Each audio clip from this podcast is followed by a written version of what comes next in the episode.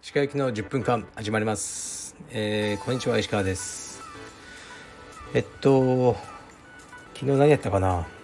昨日はキッズクラスの指導をしてえーっとまあそれから帰宅しましたかね。と息子も昨日は参加してましたね。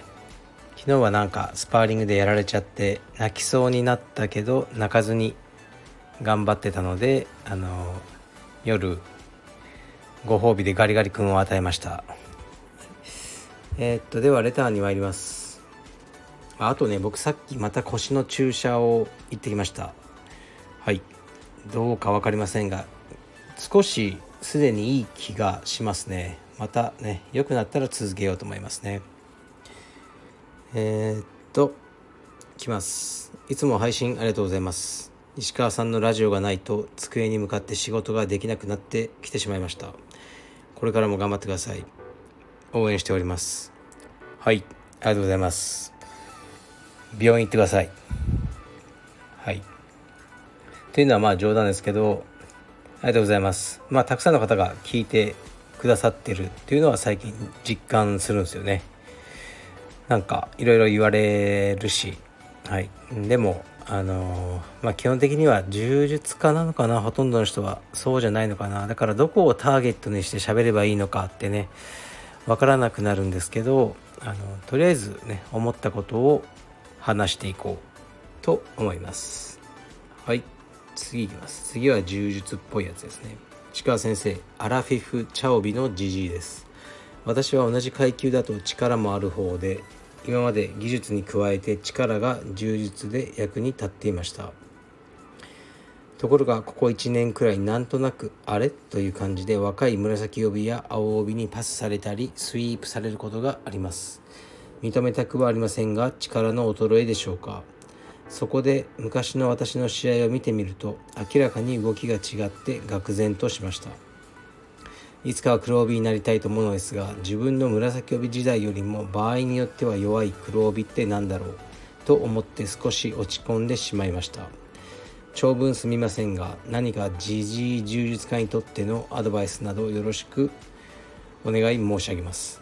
はいありがとうございます、ま、おっしゃることはよくわかりますね。まあ落ちる一方ですよ。こうプロ野球あるじゃないですか迷宮会。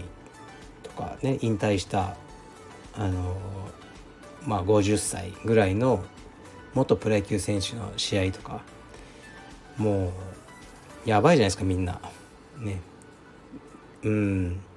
見れたもんじゃないって感じですよね。だから僕も含めてもうじじいはそうなっていくんです。これは仕方ありません。だから黒帯になりたいってその一点あのそこにねあの集中するのならばもうこれは早い方がいいです。どんどん弱くもうじじいはほっとくと弱くなるんで早くあの練習の回数を増やしてアピールしましょう先生に。で大会はねマスターとかまさに来週これじじい同士で戦うわけじゃないですか。だそこで結果出せればいいので。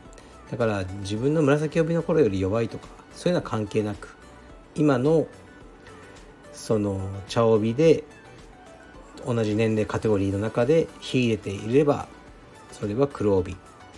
ということなのでそういうふうに考えなくていいと思います。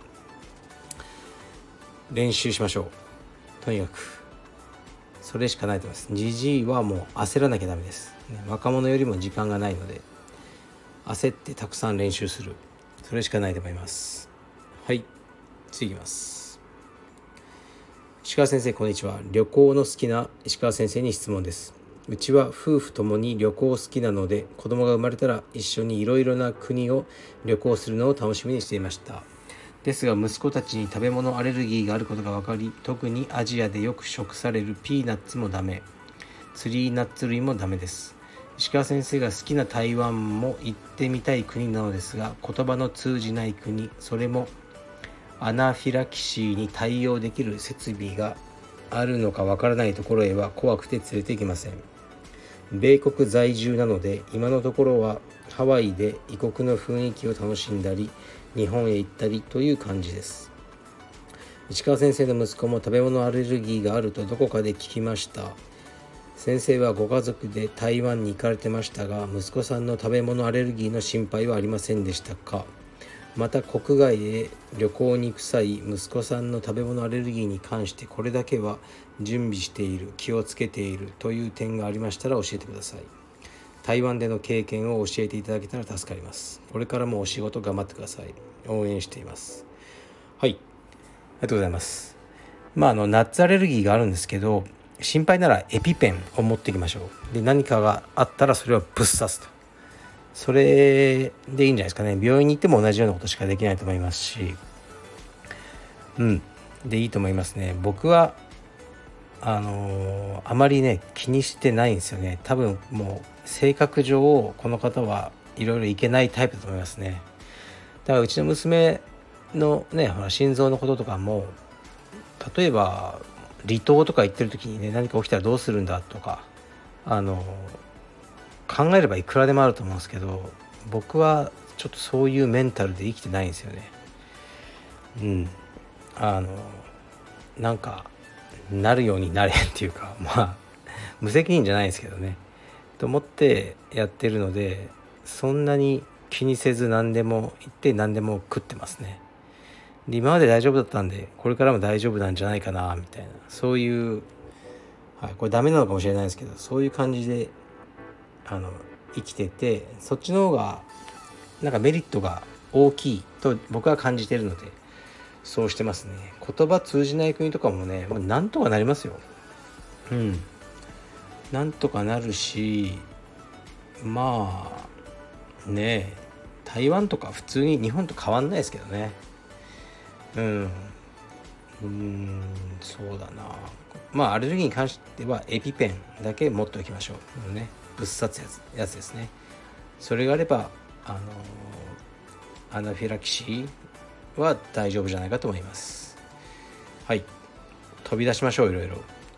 アメリカに住んでらっしゃるんだったらもうメキシコとか最高じゃないですか、はい、南米の方とか行ってね楽しんでみればいいんじゃないでしょうか。はい。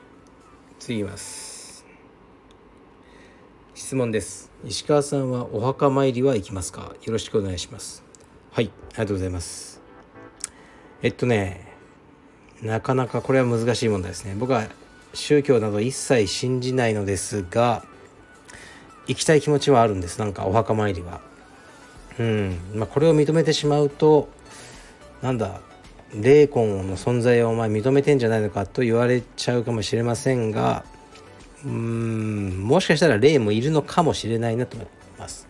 まあでも僕に関してはあの僕の葬式とかねお墓とかはいらないなって言ってるだけで人がそういうのを作ることは別にいいと思いますね。でそうどうしてもねお墓参りに行きたいと思ってる人が2人いるんです。計画したけどダメだったんですねコロナでこうで、まあ、1人は、ね、昔の充実仲間の鈴木翔太郎、ね、お墓は愛媛ですお母様とかお姉様はたまに連絡しています。でみかんを送ってくださったり。ね。であのあとはこれも充実仲間の服部圭さんという方がいたんです。もうみんな知らないと思いますね。茶帯黒帯になったのかな？茶帯のまま死んじゃったかもしれないですね。白血病で亡くなってしまった方で静岡の方で充実をやっていらっしゃいました。でお墓の場所は聞いたのでこれも行きます。もう行きます。はい。なんか行きたいって感じですね。はい。だから行きます。でお墓の話でちょうどいいじゃないですけど僕は最近あのアップしてましたよね。あのえー、っと愛してるって言っておくねっていう12分間のアニメの作品って僕がすごくおすすめしたんでインスタとかでね見たっていう人から感想あったんですけどなんかよく分かんなかったとかなんかつまんなかったとかそういう反応が多かったですね。まあそれだったら申し訳ないんですけど僕が何であれが好きだったかというともしまだ見てない人がいたらもうここで聞くのをやめて見てください。でもうねネタバレしちゃうんで。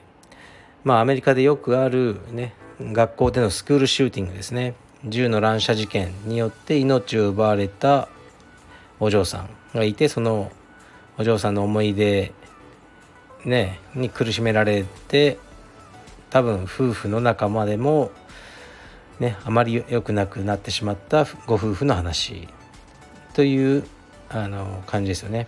でこれはもう明らかに霊魂というものをこう肯定する話でですごく僕はよく作られてるなと思ったんですよね。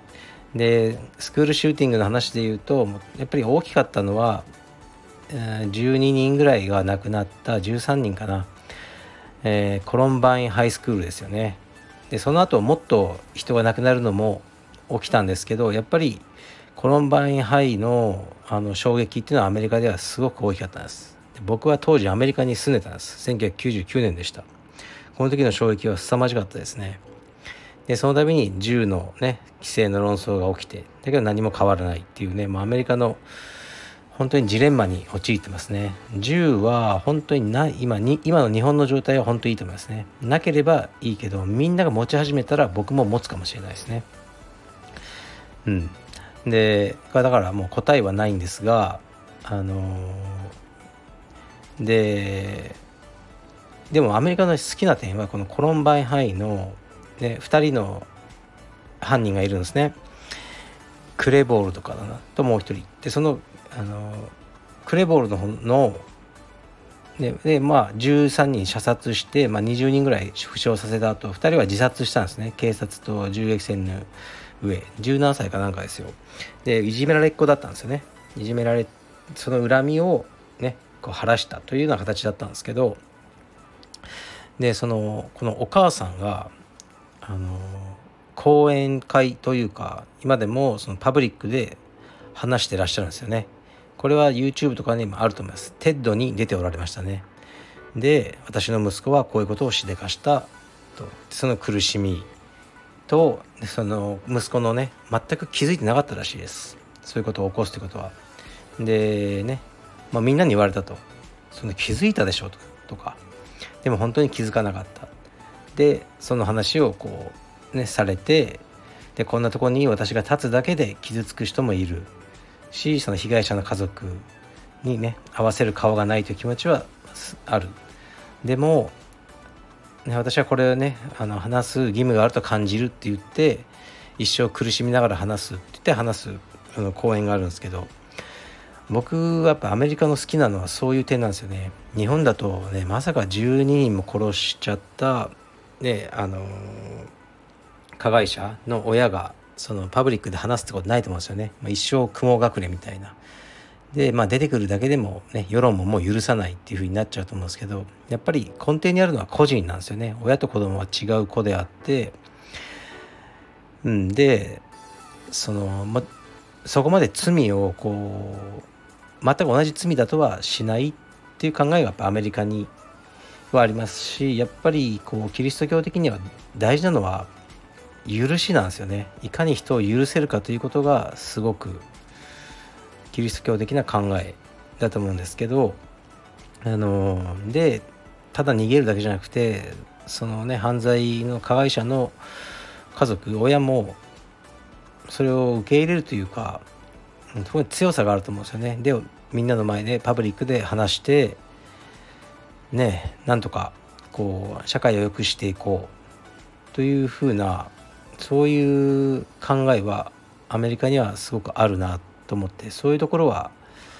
好きですね。アメリカのほとんどの部分が好きじゃないんですけどそういう部分は好きですし僕もそうありたいなと思ってます。